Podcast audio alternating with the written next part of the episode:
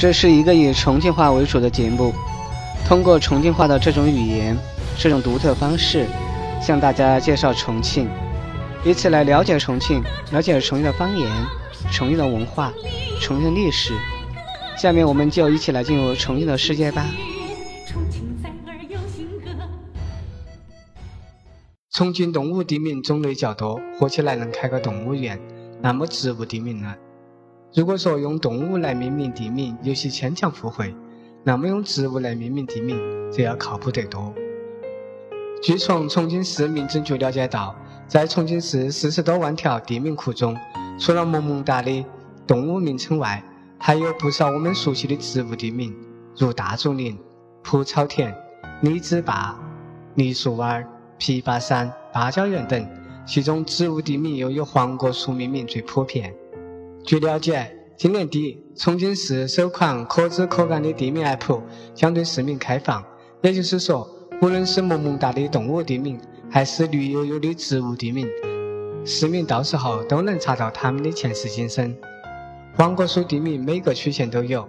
重庆以黄果树为市树，随处可见，大路边、城墙里、山坡顶、陡坎上，甚至大街小巷，以黄果树这种植物为地名的有黄果皮儿。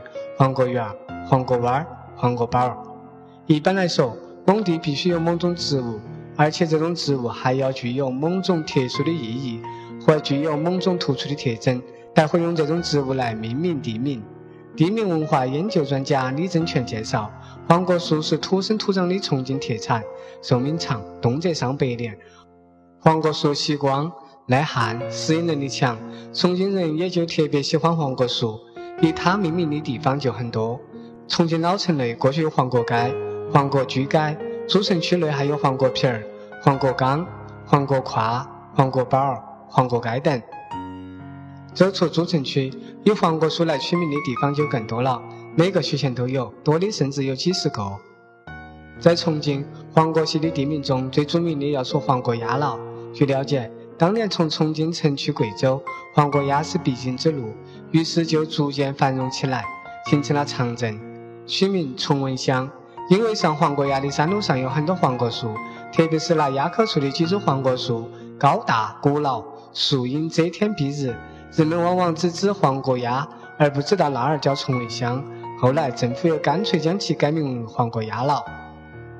重庆还有黄果渡，早在一千五百多年前。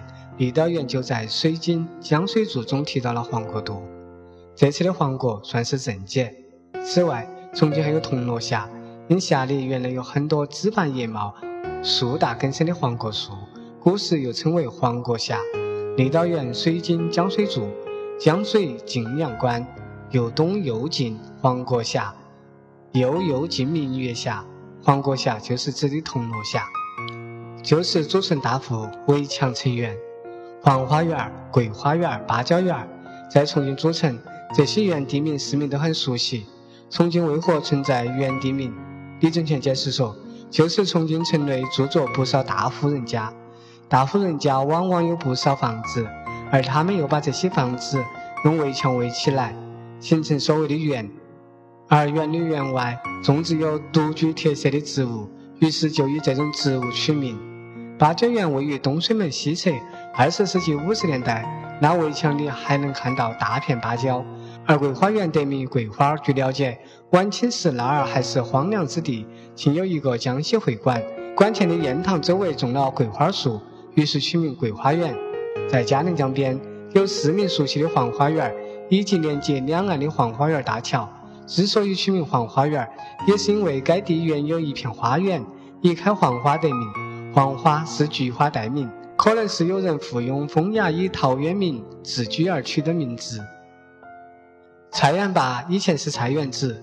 如果说老城中的各种园比较文雅，那么离老城较远的地方，与植物相关的地名往往显得有点俗。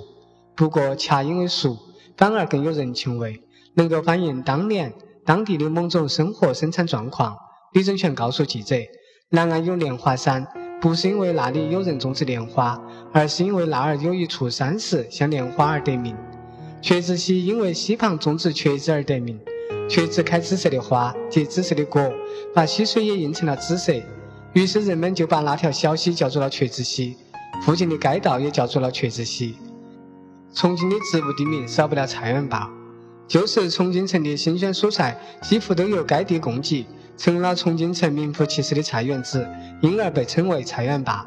直到二十世纪六十年代，菜园坝还有一个生产队，从事蔬菜种植。植物地名反映重庆物产丰富。重庆的植物地名中，除了黄果树、桂花园、芭蕉园，还有枣子来鸭、李子坝、梨树湾、松林坡、梅子堡、紫荆路、紫薇路、荷塘路、芭蕉湾、大竹林、马上溪、黄金坡等。涉及的植物种类如此繁多，也从侧面反映了重庆物产丰富的特点。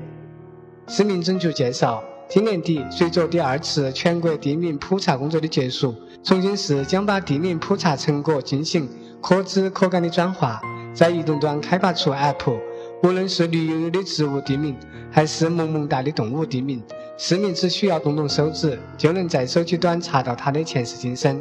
此款 App 还具有地图导航、酒店预订等服务功能。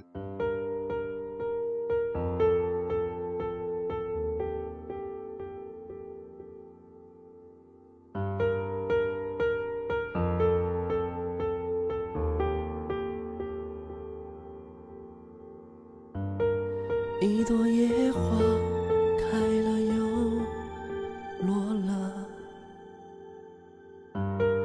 这小生命向着太阳笑了。上帝给他的，他自己知道。他的欢喜在风中轻扬。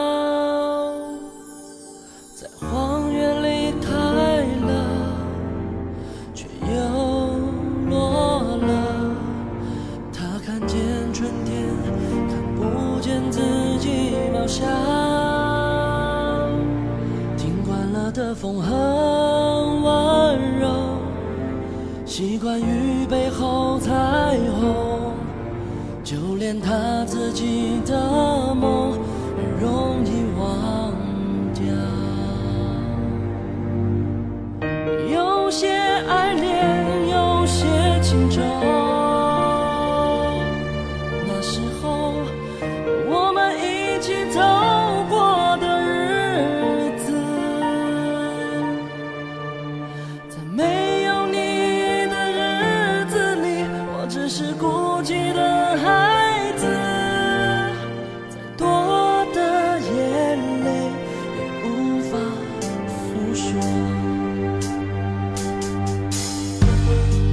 朵野花开了又落了。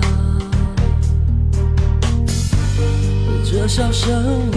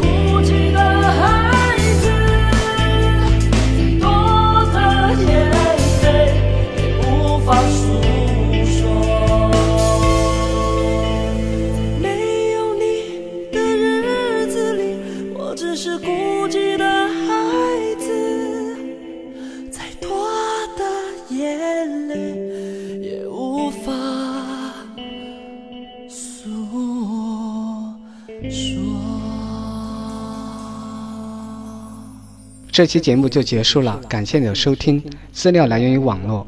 如果对学习重庆话或节目有什么好的建议，请在六八互联微博、微信留言。谢谢，再见。